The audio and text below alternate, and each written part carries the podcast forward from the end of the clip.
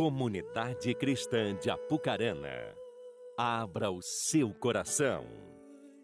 Momento da Palavra de Deus.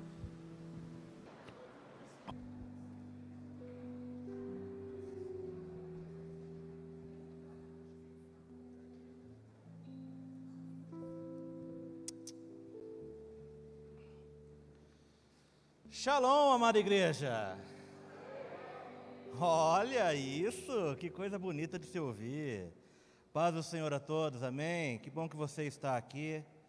Antes de compartilhar da palavra do Senhor essa noite, né, quero dar também um recadinho para você, importantíssimo para nós como igreja. Exatamente à meia-noite, né, hoje ainda, né, entre hoje e amanhã, meia-noite ali, Virando, nós iniciamos, iniciaremos nosso tempo de jejum.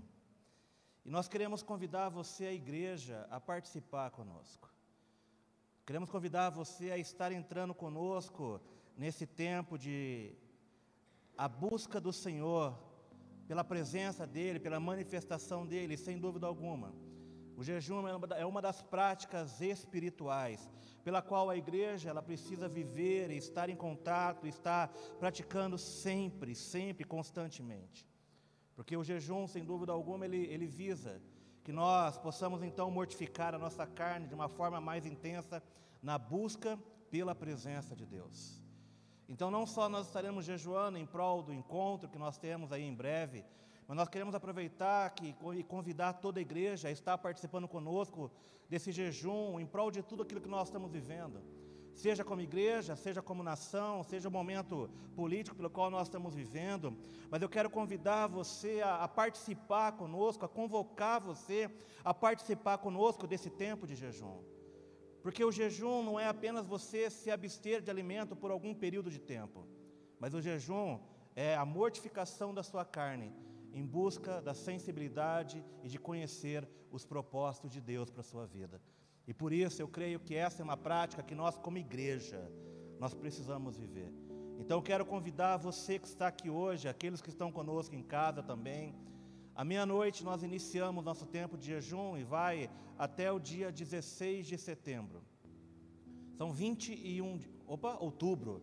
Eu fiz a imagem errada e eu estou falando invertido, gente até então, dia 16 de outubro, né?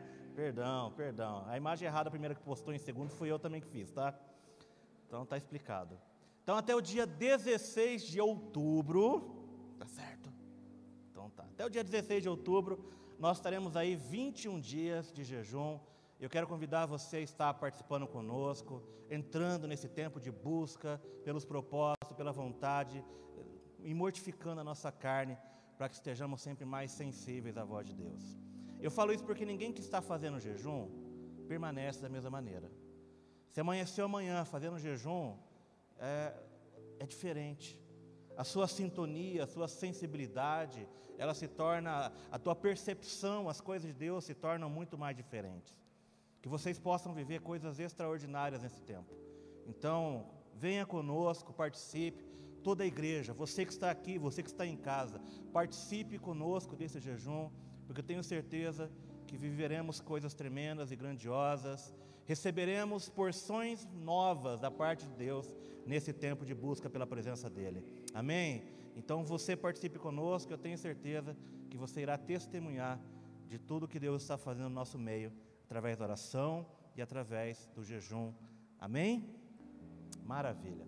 Quero convidar você a abrir a sua Bíblia, a sua Bíblia ou ligar a sua Bíblia, né? Conforme assim você achar melhor. Lembrando que né, se você for ligar a tua Bíblia, gente, fica só na Bíblia, ajuda eu, né? Não, se, não seja tentado pelo inimigo enquanto você estiver com o teu celular aberto, né? Então fica só na Bíblia, malemar ali um bloquinho de nota para anotar alguma coisa, se você gosta de anotar, e eu recomendo que você anote, é importante, ajuda na tua memorização. Mas eu quero convidar você a abrir o livro de Gálatas, capítulo 5. Eu quero ler com você dois versículos em especial, versículos 16 e versículos 17. Gálatas, capítulo 5, versículos 16 e os versículos 17. E o texto de Gálatas, lá no versículo 5, versículos 16 e 17, ele diz assim para nós: Por isso, eu digo, vivam pelo Espírito, de modo nenhum satisfarão os desejos da carne, pois a carne deseja o que é contrário ao Espírito e o Espírito o que é contrário à carne. Eles estão em conflitos um com o outro, de modo que vocês não fazem o que desejam. Só até aqui gostaria de convidar você a fechar os seus olhos por um instante.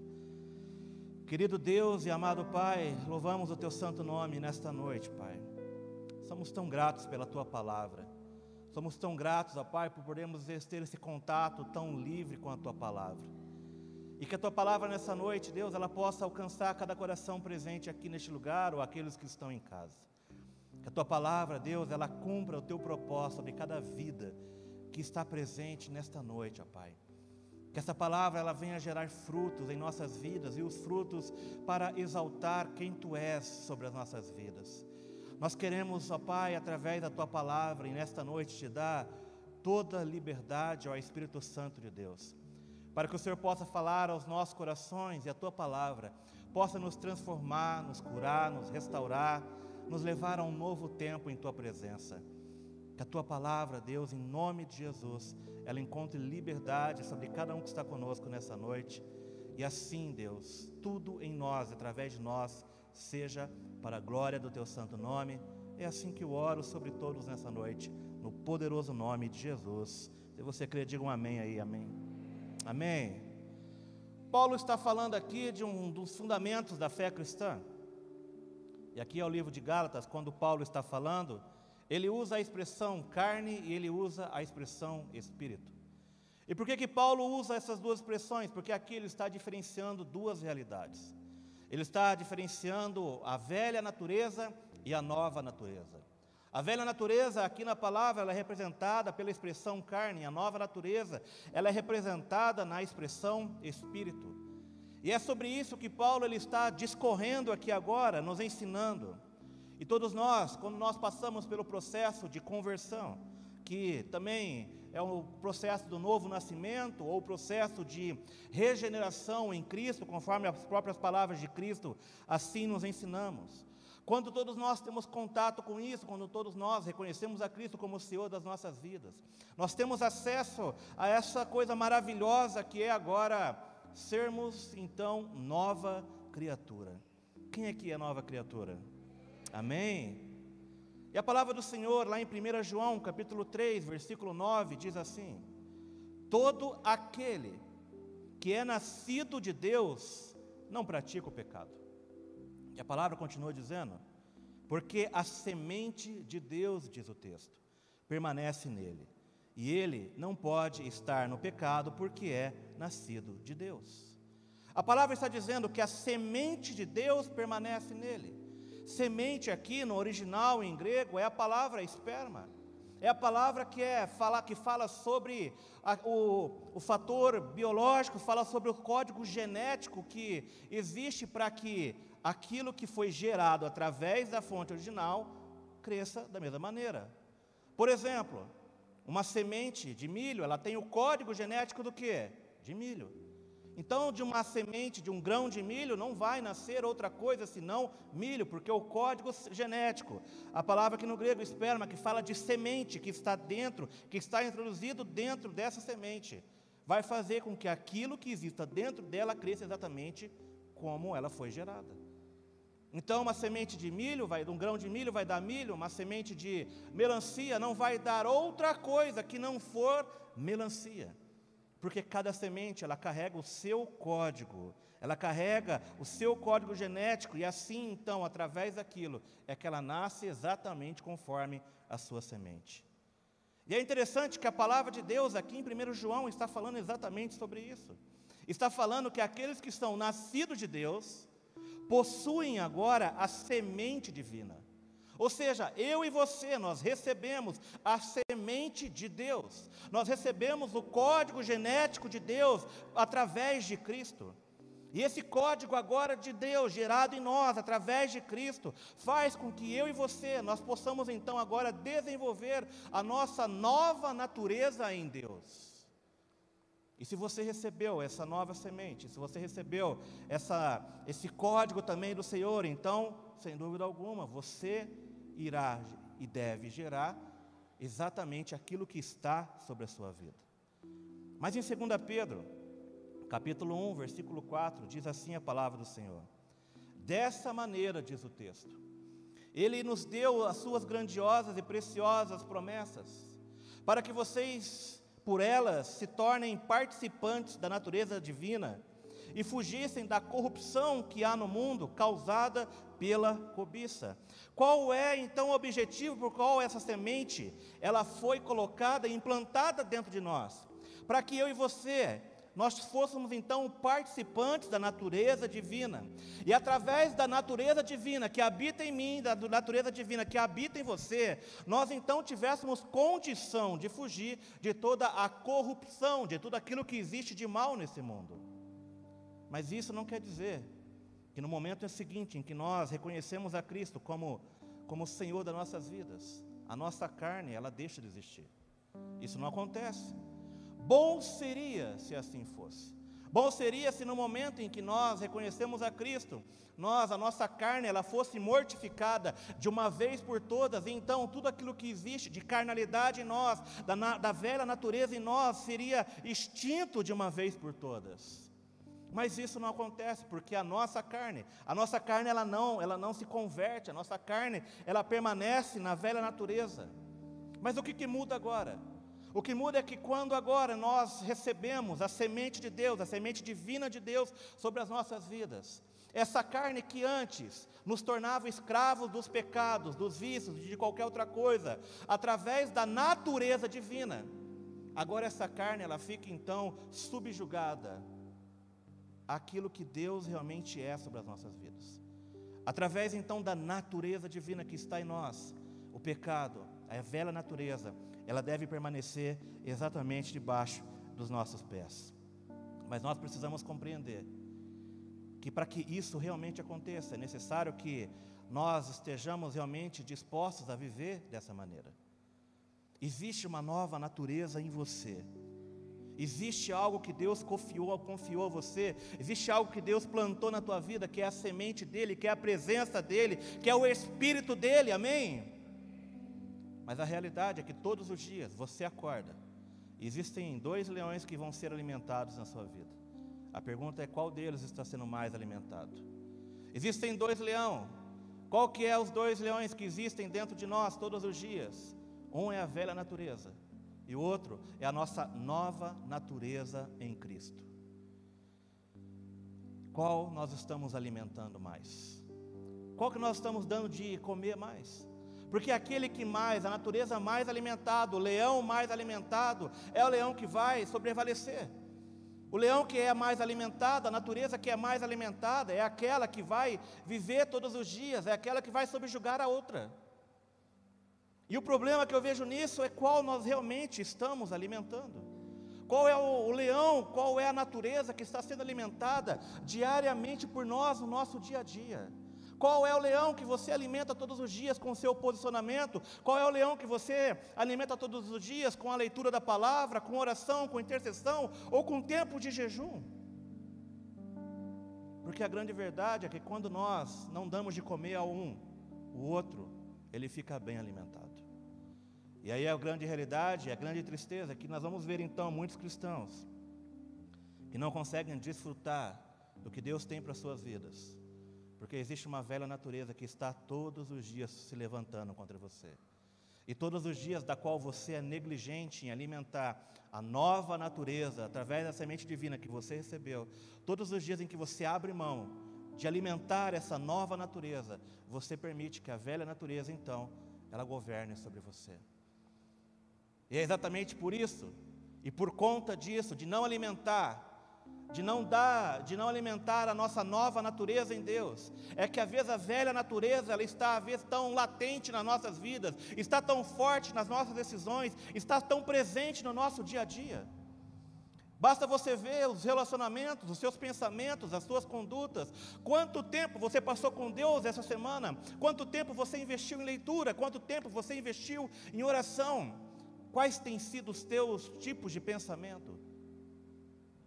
E quando você avaliar, se você perceber que existe muito ainda do velho homem, isso acontece porque a velha natureza ela está sendo alimentada. Porque a velha natureza é alimentada quando você deixa de alimentar a nova natureza. E o velho homem, ele está tentando diariamente voltar e governar a sua vida. Por isso que homens em alguns momentos se tornam tementes a Deus, vivem momentos de quebrantamento, de busca, mas aí passam por situações, deixam de alimentar-se, de alimentar a nova natureza, e sabe o que acontece? Eles regridem. A gente vai ver o crente que fala palavrão, a gente vai ver o crente que vive murmurando, a gente vai ver o crente que vive reclamando das coisas, a gente vai ver o crente que não prospera em área nenhuma da sua vida, a gente vai ver o crente que parece que vive patinando, patinando, patinando, e aí pergunta: mas por que isso está acontecendo com a minha vida? Acontece, sabe por quê? Porque a velha natureza continua sendo bem alimentada. Quando nós abrimos mão de alimentar a nova natureza, a velha fica forte. Colossenses capítulo 3 diz assim: Fazei, pois, morrer a vossa natureza terrena, prostituição, impureza, lascívia, desejo maligno, avareza, e ele considera todas essas coisas como idolatria. Então existe uma velha natureza em nós que precisa morrer. E hoje, em nome de Jesus, eu quero declarar o velório de todas elas aqui. Amém? Vamos velar hoje a velha natureza. Mas como nós fazemos isso? Como viver essa nova natureza? Como nós fazemos para que isso realmente possa se tornar uma realidade em nossas vidas? A primeira coisa que eu quero que você compreenda nessa noite, para que a nova natureza ela seja uma realidade na sua vida. Entenda o que eu vou te dizer agora. Você precisa assumir a sua nova identidade em Cristo. Você precisa assumir isso. Não dá para ficar em cima do muro. Não dá para querer viver as duas coisas. Não dá para querer ser um crente raimundo. Sabe o que é um crente raimundo? Um pé na igreja, um pé no mundo. Não dá. Não dá para você querer viver as duas realidades. Não dá para você querer viver hoje em Deus e amanhã viver pelos desejos carnais. Não dá. Não dá para você querer alimentar a sua carne de segunda, sábado e domingo, querer estar aqui e esperar que algo poderoso venha sobre a tua vida. A culpa não é de quem está aqui, a culpa não é do louvor, a culpa não é de ninguém senão aquele que vive na carne o tempo todo. E é por isso que nós temos que assumir a nossa nova identidade em Cristo. E para isso você precisa abrir mão de uma palavra do Senhor em 2 Coríntios, capítulo 5, 17 diz: "Portanto, se alguém está em Cristo, é nova criação". Se alguém está em Cristo, é nova criação.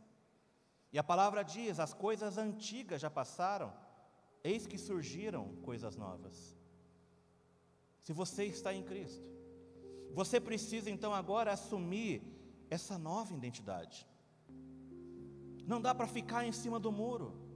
Não dá para querer viver as duas coisas, porque tudo que pertencia à, à, antiga natureza, à natureza carnal, ela já não condiz mais com essa sua nova identidade que você recebeu de Cristo. Não adianta a gente querer viver uma nova identidade em Deus se nós não estamos dispostos a abrir mão da velha. O seu passado, ele precisa apontar para um tempo de morte. A palavra que nós vemos em 2 Coríntios diz: tudo se fez novo, ou como diz então na versão nova Jerusalém, se fez uma nova realidade. E nós precisamos viver essa nova realidade. Porque nova realidade não fala de conserto, não fala de renovo, não fala de reforma, fala de vivermos algo novo. Mas a pergunta é por que então muitos cristãos não vivem essa nova realidade? Por que, que muitos cristãos talvez olham para isso como algo muito distante?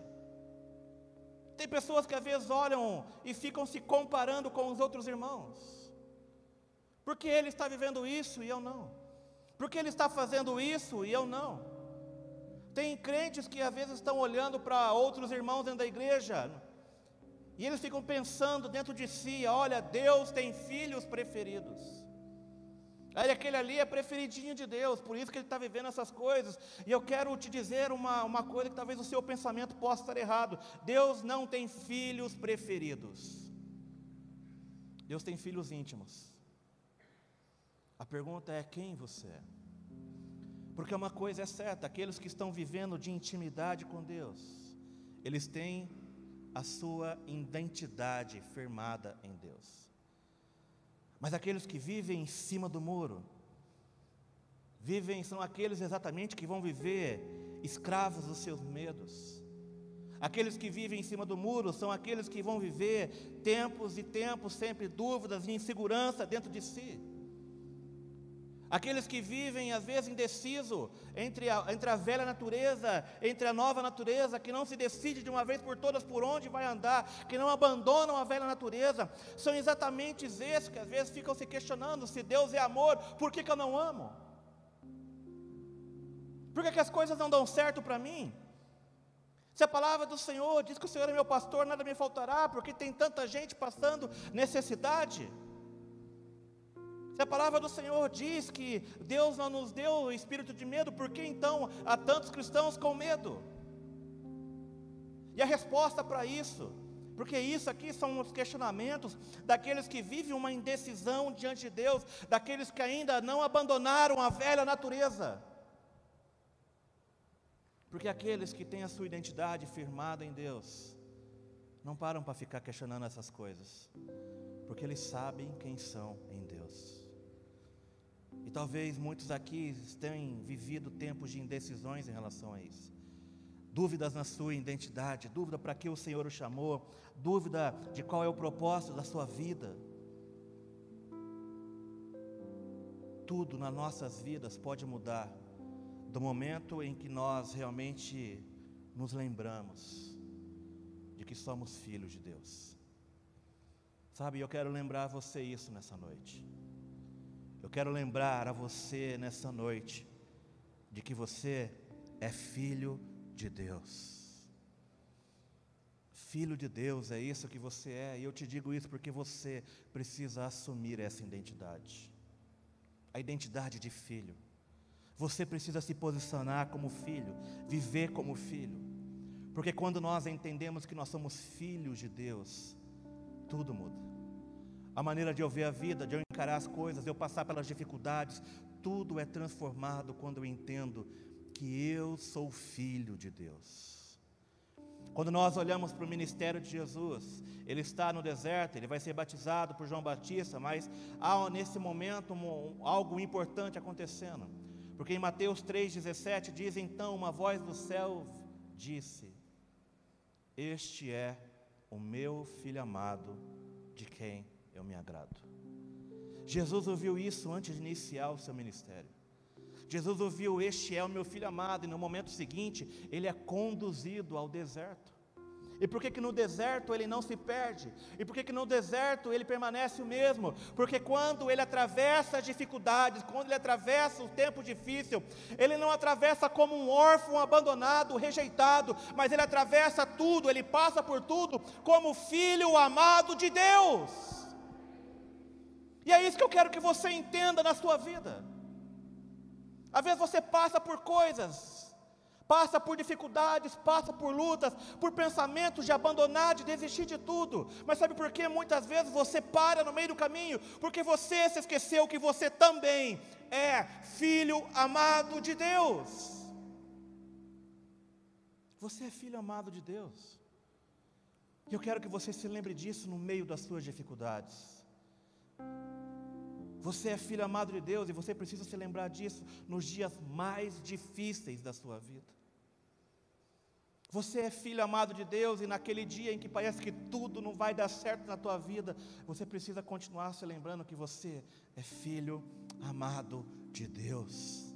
Porque quando você se lembra que você é filho amado de Deus, você sabe que há um Deus que cuida de todas as coisas sobre a tua vida e de que Ele jamais te deixará, jamais te abandonará, porque é assim que diz a palavra dele. Então a identidade é o primeiro passo para que a gente consiga viver essa nova natureza. E muitos não vivem uma nova natureza porque ainda não se posicionaram.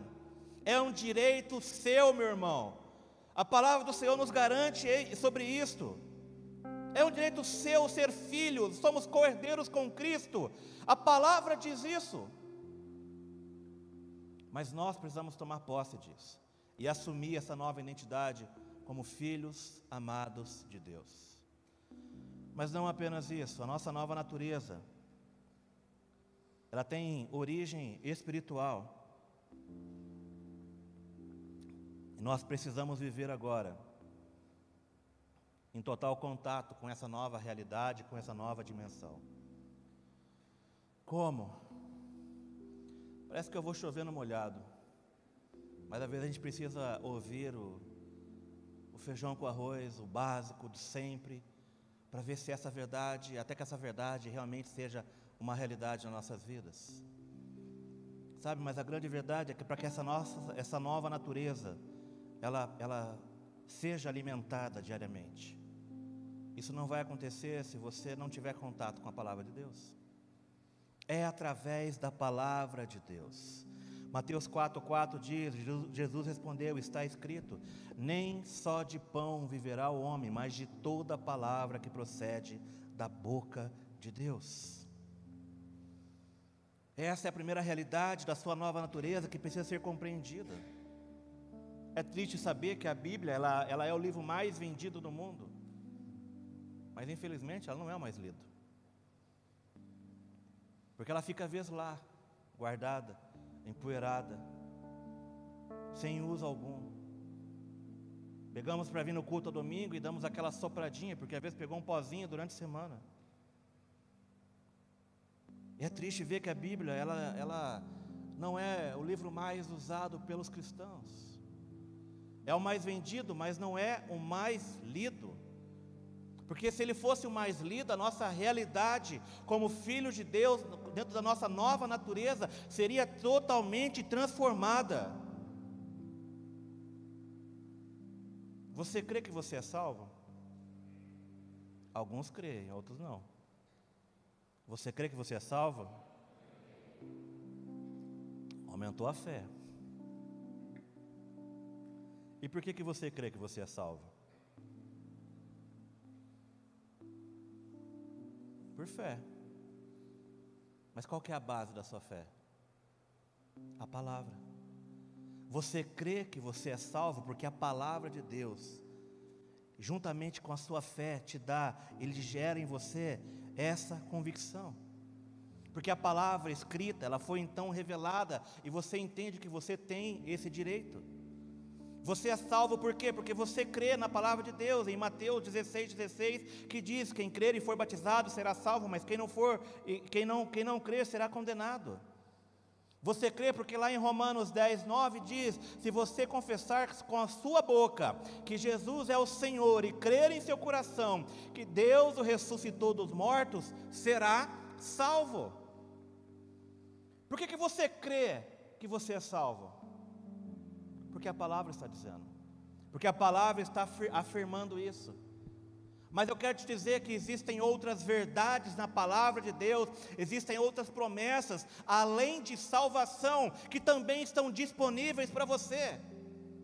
Mas sabe em que momento você vai acessar todas elas? No momento em que você decide se relacionar com a palavra de Deus. Quando você assume essa verdade, a sua realidade natural, ela é totalmente transformada através da realidade espiritual que está contida na palavra de Deus. Crer na sua salvação é tomar posse de um direito espiritual seu, dado através de Cristo. É um direito seu que você só crê porque está ali contido na palavra, e a sua fé te permite acessar isso, e a tua fé te permite crer nisso.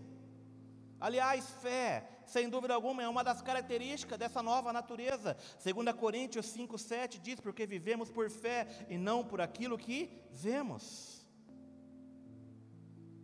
Porque nós não somos chamados a andar por aquilo que vemos, ouve, ouvimos ou sentimos, mas nós somos chamados a andar e a caminhar única e exclusivamente por aquilo que a palavra de Deus diz. Temos que caminhar pela fé na palavra daquilo que a palavra de Deus diz. E muitas vezes nós temos dificuldade de viver essa nova natureza. Porque nós limitamos o nosso relacionamento com Deus apenas à salvação, como se a salvação fosse o único benefício que a palavra de Deus nos concede. A salvação é algo da qual nós cremos agora, mas que será vivido em tempos futuros. Mas eu te pergunto, o que nós estamos vivendo agora em Deus? Quais são as promessas que você tem tomado posse da sua vida? Quais são as realidades bíblicas que estão sendo aplicadas, vividas, desfrutadas, experimentadas por você no seu dia a dia? Mas enquanto você não decide ter contato diário com a palavra, a sua carne, ela continua sendo alimentada. Porque é através da leitura da palavra de Deus, do contato com as promessas dele, que você vai ter direito de ser transformado, restaurado, curado, libertado. Eu te digo a você: se você quer que, a, que o velho homem, que a sua velha natureza morra de uma vez por todas, decida viver diante da palavra de Deus. Mas não apenas diante da palavra, porque nós também não podemos negar a importância que existe na oração dentro do nosso processo em sermos transformados em uma nova natureza. E oração sem acaba sendo uma das coisas pela qual muitos de nós também acabamos negligenciando. Tem pessoas que dizem: Olha, eu gosto de orar, mas não gosto de ler. Tem aqueles que dizem: Eu gosto de ler, mas não gosto de orar. E eu sempre gosto de uma frase do A.W. Tozer que diz: que um dia perguntaram para ele o que era mais importante, ler a Bíblia ou orar, e ele então responde: O que é mais importante para um pássaro, a asa direita ou a asa esquerda? Porque ambas as coisas precisam caminhar em concordância uma com a outra. Ambas as coisas são extremamente importantes. Mas sabe, em Mateus 26, 40, 41 diz assim, sobre oração, e voltando, Jesus, e voltando para os discípulos, achou-os dormindo e disse a Pedro: Então, nem uma hora pudesses vigiar comigo? Vigiai e orai para que não entreis em tentação. Presta atenção nisso, versículo 41. Vigiai e orai. Para quê? Para que não entreis em tentação. Ou seja, quando eu não vigio, quando eu não oro, eu estou sujeito a viver tentação. Eu estou sujeito a, a permitir que a minha carne ela ganhe força todos os dias. E lá o versículo 41 diz: Vigiai e orai para que não entreis em tentação. O espírito, na verdade, está pronto, mas a carne é fraca. Assim também, quando Jesus ele nos ensina sobre a oração, ali, o Pai Nosso, ele nos diz sobre a importância de não nos deixar cair em tentação. Então, qual que é a importância da oração na nova natureza? porque é exatamente através da oração que nós iremos vencer a velha natureza que todos os dias tenta tomar o poder da sua vida. Jesus ele estava ali no Getsemane e chama por, pelos discípulos três vezes para orar com eles, mas eles não conseguem acompanhar Jesus porque eles foram vencidos pelo cansaço. Eles foram ali vencidos pelo sono. Sabe, meu irmão, muitas vezes nós falhamos na maneira em que nós iremos, vamos ler a Bíblia.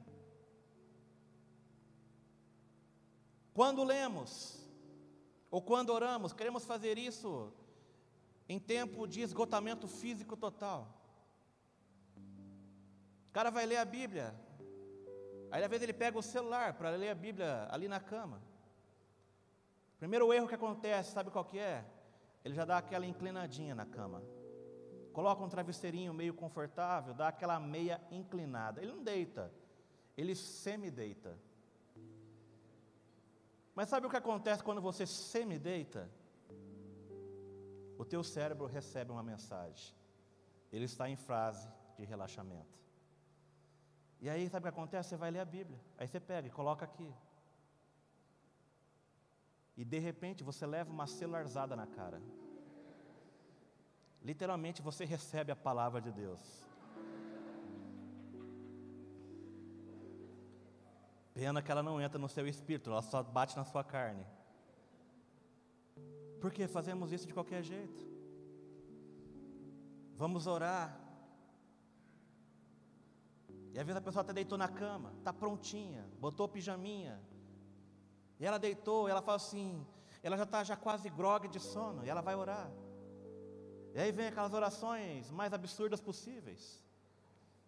Deus, eu te abençoo.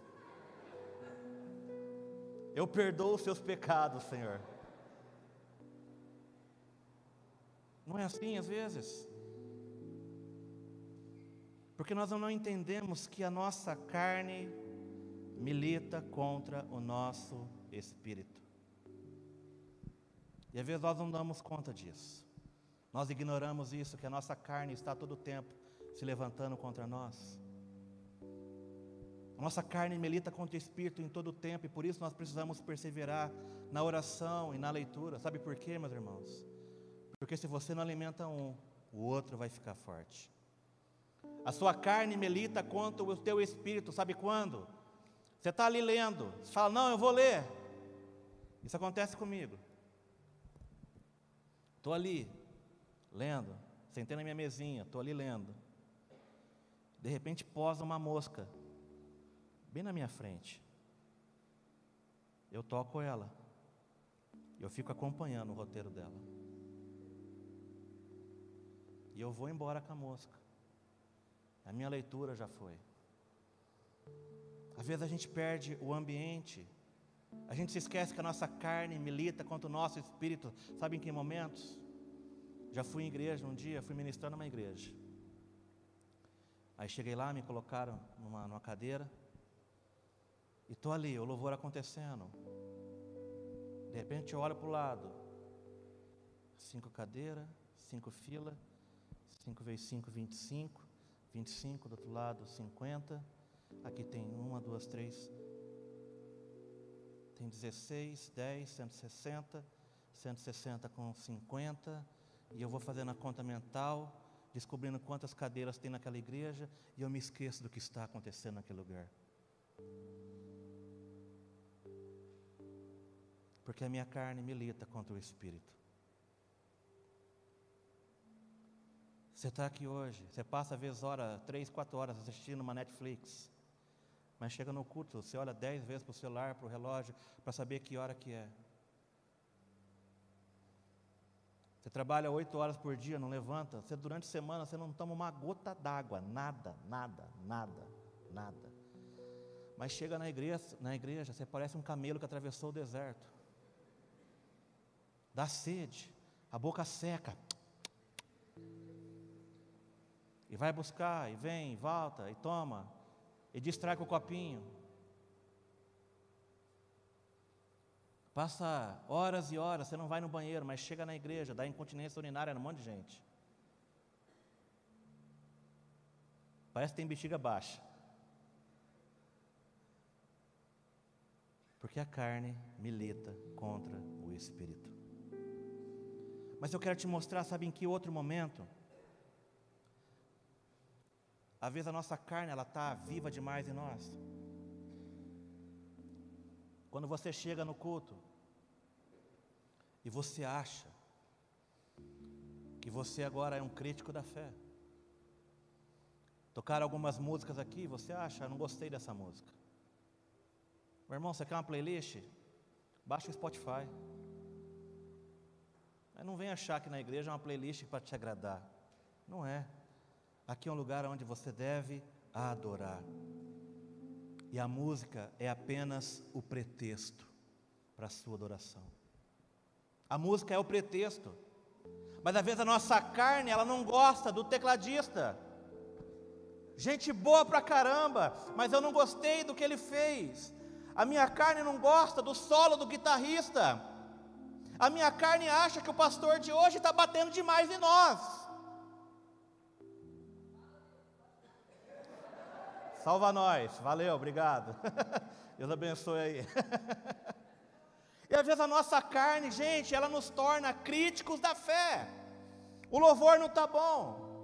Ah, o cara sai do culto, ele diz assim: Ah, eu achei mais ou menos hoje. Você não achou mais ou menos. Sabe o que você não achou? Sabe o que você não fez? Você não permitiu que a sua nova natureza adorasse a Deus neste lugar. E às vezes nós não percebemos que a nossa velha natureza, ela está aqui, ó, brotando, tentando. E aí você vem, você olha a hora, você olha o louvor, você olha a música, você olha o tempo, você vai no banheiro, você toma água, você olha de novo o relógio, você pega o WhatsApp, será que alguém mandou mensagem para mim? E você não percebe, a carne milita contra o espírito, mas muitas vezes você está aqui e o que está nítido em você não é o seu espírito, é a sua carne. E hoje eu quero te dizer, a sua carne precisa morrer. E a sua carne vai morrer quando? Quando você assume a sua identidade. A sua carne vai morrer quando você, como homem de Deus, toma um posicionamento de ler a palavra de verdade. Sai daqueles miguezinhos de pegar a caixinha de promessa. Minha leitura bíblica, o que, que é? Eu vou lá, qual que é o versículo do dia? E aí pega o versículo do dia, amém, glória a Deus. Acho que já leu a palavra. Para de dar migué. Para de dar sobra. Porque enquanto você dá sobra, a sua velha natureza, ela continua forte o suficiente para te matar todos os dias. É por isso que tem muito crente que às vezes está morrendo, tem muito crente que está desanimado, tem, muita, tem muito crente que se tornou crítico da fé. Exatamente por quê? Porque ele está na carne pura não permitiu que a velha natureza morra, e a sua velha natureza vai morrer quando você assume a sua identidade, quando você tem tempo com a palavra de Deus, quando você ora a presença de Deus, vaza a presença dEle e mergulha na presença dEle, vivendo tempos de quebrantamento. Meu irmão, eu quero que Deus te pegue na sua casa e te arrebente na presença dEle que Ele te leve a tempos de experiência, que Ele te leve a viver coisas sobrenaturais, não apenas aqui, mas na sua casa, no seu dia a dia, no seu trabalho. Mas sabe quem vai gerar essa oportunidade para essas coisas acontecerem? Não é a velha natureza. E às vezes nós não percebemos de maneira sutil quanto que a velha natureza ainda está forte em nós. Quando as coisas de Deus deixam de ser tão importantes mas também, além da palavra, da oração, para mortificar a nossa carne, nós precisamos entender a importância do jejum também, como igreja. Eu quero aproveitar, te dar a oportunidade de você participar desse jejum. Sabe por quê, meus irmãos? Porque o jejum, ele é uma das ferramentas a qual nós temos para mortificar a nossa carne. Uma coisa é certa: o jejum não vai mudar Deus em nada. Deus não vai mudar por causa do teu jejum. Mas você, ah, meu irmão, você eu sei que será mudado por causa do jejum. Jejum não é barganhar com Deus, jejum não é moeda de troca, não é você negociar diante de Deus, mas jejum é você mortificando a sua carne, jejum é, sua, é você mortificando a sua velha natureza, para que então a nova natureza tenha lugar na sua vida. Quer matar o velho homem que ainda habita em você? Entre em tempos de consagração, de jejum e oração, eu tenho certeza que o velho homem vai morrer. E eu te pergunto, vamos iniciar um tempo de jejum nessa semana. Quando foi a última vez que você, crente, fez um jejum? Quando que foi o último encontro? Hã? Julho? Junho? Julho? Meu irmão, se teu último jejum foi em julho, julho, tem muita carne aí. No mínimo, no mínimo, no mínimo para dizer o básico, para falar que não no mínimo, deveria ser uma vez por semana, no mínimo, no mínimo, uma prática de jejum uma vez por semana na tua vida. No mínimo. Porque o jejum é a mortificação da nossa carne. Mas quando você não mortifica ela, a, a, ela tem o que então? Força contra você. Romanos capítulo 12, versículo 1 e 2 diz: Rogo-vos, pois, irmãos, pelas misericórdias de Deus, que apresenteis vossos corpos como sacrifício vivo, santo e agradável a Deus, que é o vosso, que é o vosso culto racional. E diz ainda: E não vos conformeis com este século, mas transformai-vos pela renovação da vossa mente, para que vocês experimentais quais seja a boa, agradável e perfeita vontade de Deus. Deus tem para você uma boa, agradável e perfeita vontade para a sua vida. Mas antes disso, tem um texto dizendo: apresentai-vos o vosso sacrifício vivo, ou seja, apresentai-vos a Deus com jejuns, com oração, com entrega. Queremos viver a boa, perfeita e agradável vontade de Deus, mas nós não fazemos nada, porque a nossa carne continua governando sobre nós. E Colossenses 3,5 diz: Fazei, pois, morrer a vossa natureza terrena, prostituição, impureza, lascívia, desejo maligno e avareza, que é a idolatria. Todo dia, gente, todo dia a sua carne tenta assumir o controle da sua vida.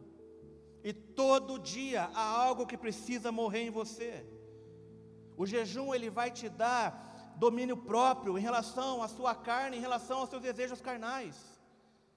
Tem pessoas que oram e falam, que vai e falam assim: "Ah, eu não, eu não jejuo porque eu fico irritado". Não, irritado é a sua carne. O jejum revela a sua carnalidade. O jejum revela aquilo que precisa morrer em você. O jejum revela aquilo que ainda está brotando e te dominando. Então o jejum não te deixa irritado, você é irritado e o jejum te prova isso. Mas é através do jejum que você pode exercer domínio próprio.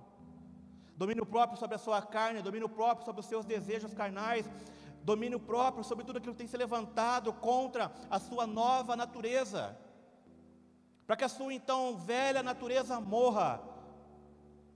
Viva tempos de oração, de palavra, mas viva tempos também de jejum, porque o jejum aliado à oração e a leitura da palavra de Deus é a maior arma que você tem contra a sua velha natureza.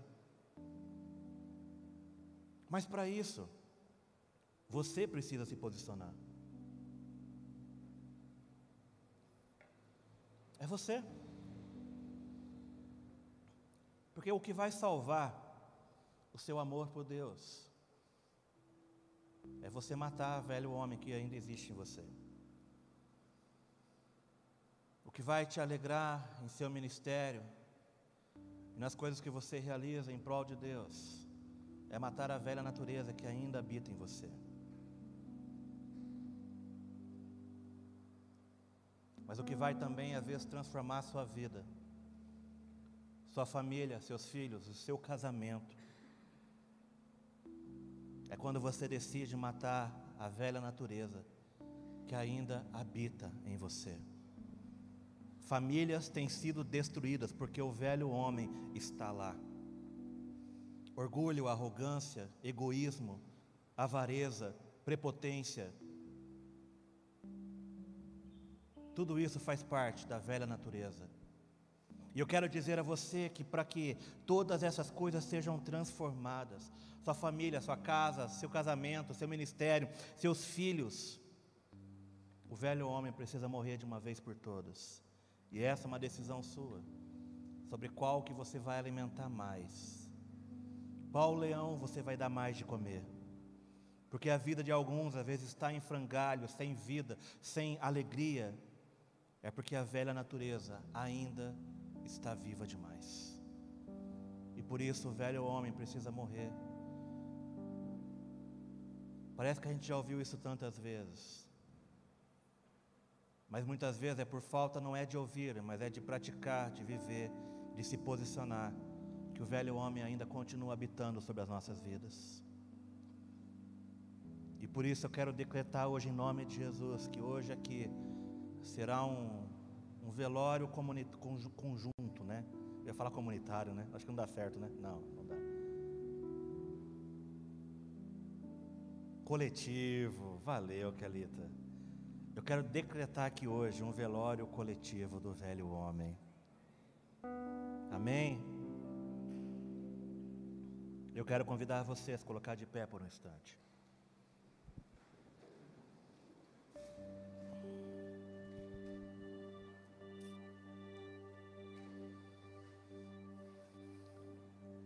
Aleluia.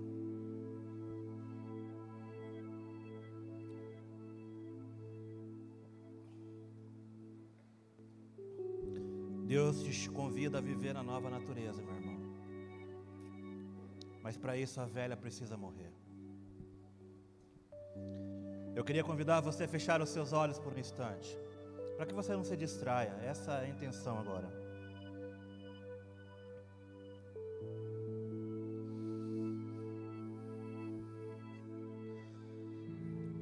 Muitos ainda não vivem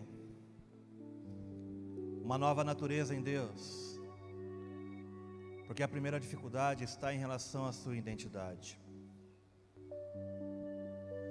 Eu quero lembrar você que está aqui nessa noite, aqueles que estão em casa conosco também.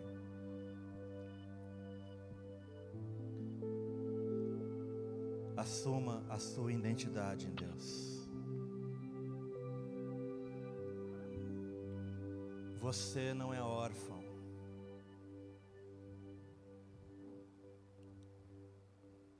Feche os seus olhos, eu quero que você ouça o que você é. Você é filho amado de Deus. E às vezes a sua mente, a sua carne, ela tem te dito ao contrário disso. Às vezes as coisas não estão evoluindo na tua vida, crescendo. Às vezes você está ali patinando em várias áreas da sua vida, porque você se esqueceu do mais importante, de que você é filho amado de Deus. É isso que você é, filho amado de Deus. Quando Jesus inicia o seu ministério, ele não inicia antes de ouvir Deus falar com ele e dizer: Eis aí o meu filho amado de Deus. É isso que você é, meu irmão. Quando você estiver sendo conduzido a tempos difíceis, a tempos de luta, a desertos da sua vida, eis que uma voz também te diz que você é também filho amado de Deus. É isso que você é, filho amado de Deus. Eu te digo isso porque tem muita gente que está aqui nessa noite que está vivendo como órfão. E eu te digo nessa noite: se posicione, assuma a sua nova identidade. E a sua nova identidade em Cristo te diz que você é filho e filha amada de Deus. Os braços do Pai te recebem nessa noite. O Senhor não te abandonou. O Senhor não se esqueceu de você. Porque o Senhor não se esquece dos seus filhos. Deus não se esquece dos seus filhos. Mas existem filhos íntimos e filhos distantes. E Deus te diz: Eu quero que você seja filho íntimo. Por isso eu quero te convidar nessa noite a chegar diante de Deus como filho amado de Deus. O Senhor quer restaurar a sua identidade nessa noite. Ele quer restaurar quem você é. E por isso ele te diz: Filho amado de Deus. Oh!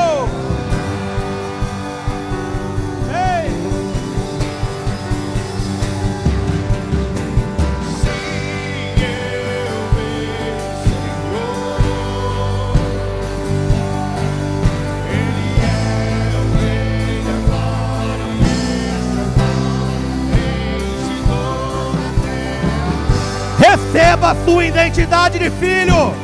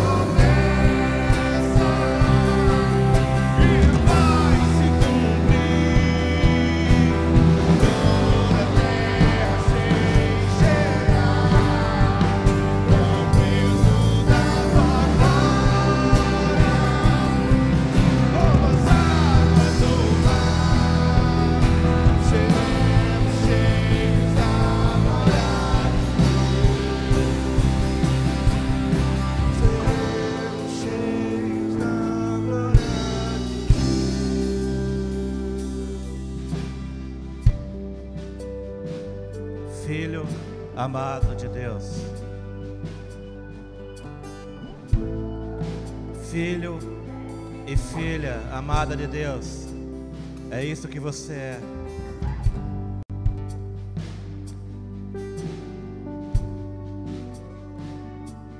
E eu quero que você saia pelas essas portas hoje vivendo essa realidade, entendendo que você é filho amado de Deus.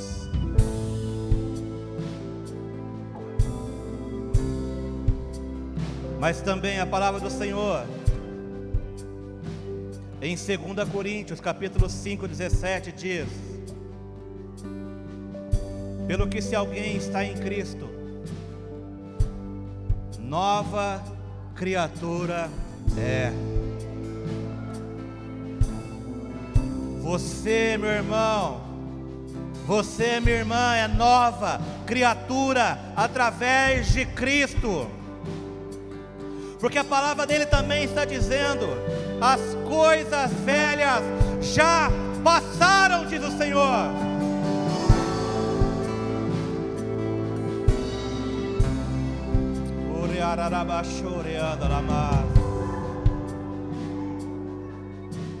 As coisas velhas já passaram. Em que momento você decide tomar posse disso para a tua vida? A palavra está dizendo: Eis que as coisas velhas já passaram, eis que tudo se fez novo, uma nova realidade. E a pergunta: em que momento você toma posse disso para a sua vida? Eis que as coisas velhas já passaram. Sabe, meu irmão, é tempo de você perdoar e virar páginas. Eis que as coisas velhas já passaram, é tempo de você esquecer as mágoas. Eis que as coisas velhas já passaram. É tempo de você se posicionar como filho e entender que o Senhor te cura de toda enfermidade na alma, no espírito, em nome de Jesus.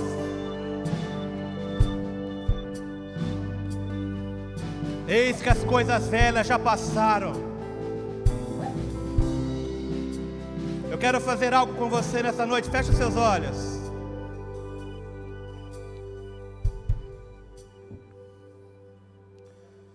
Eis que as coisas velhas já se passaram.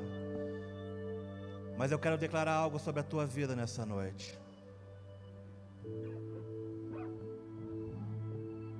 Tem pessoas que não conseguem viver o novo porque ainda são reféns do velho, de sentimentos, de pensamentos, de palavras e de culpas.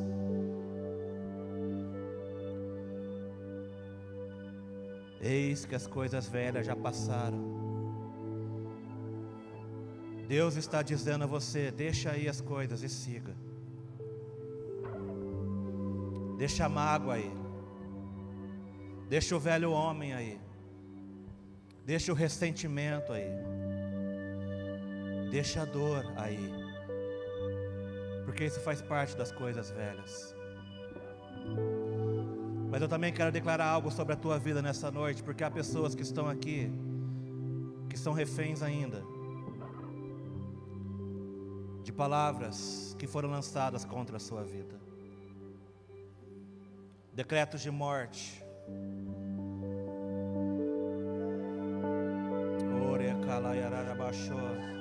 Há pessoas aqui que receberam decretos de paz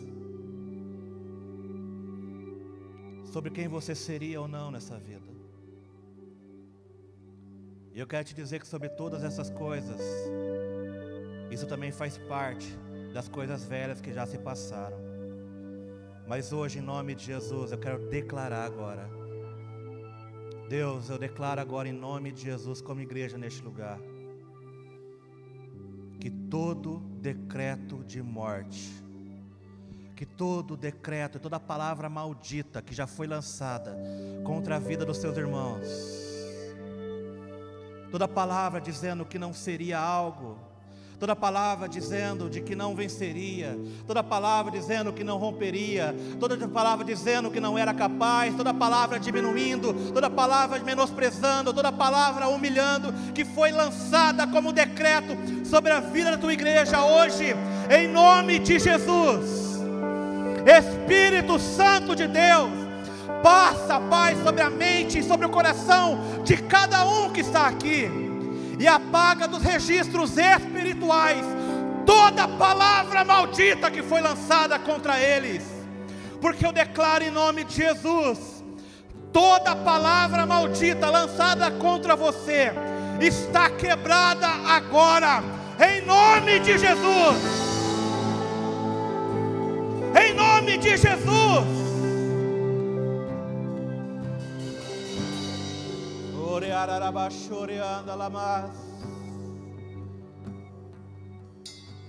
Porque você é filho, e como filho, Deus está abrindo para você uma nova realidade espiritual. Feche os seus olhos e desfrute da presença de Deus, como filho amado de Deus que você é. Filho amado, desfrutam da presença de Deus com intimidade. Eu quero convidar você nessa noite a se lançar nos braços do Pai, porque você é filho amado de Deus.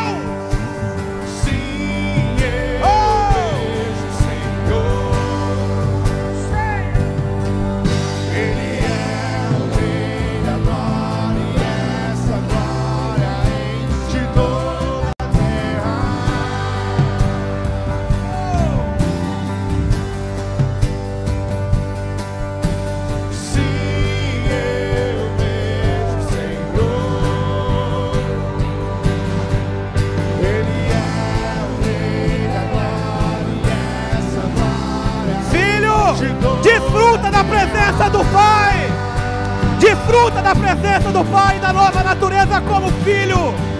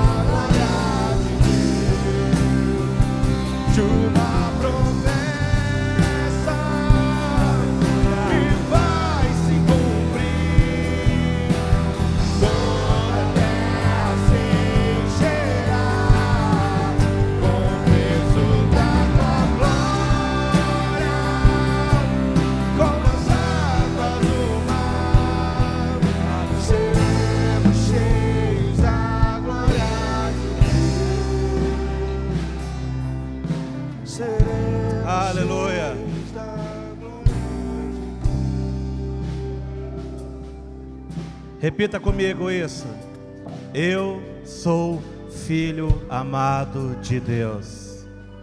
Diga isso, eu sou filho amado de Deus. Feche os seus olhos e repita isso. Eu sou filho amado de Deus. Continue repetindo isso. Eu sou filho amado de Deus. Eu sou filho. Eu sou filho. Eu sou filho amado de Deus. Oh.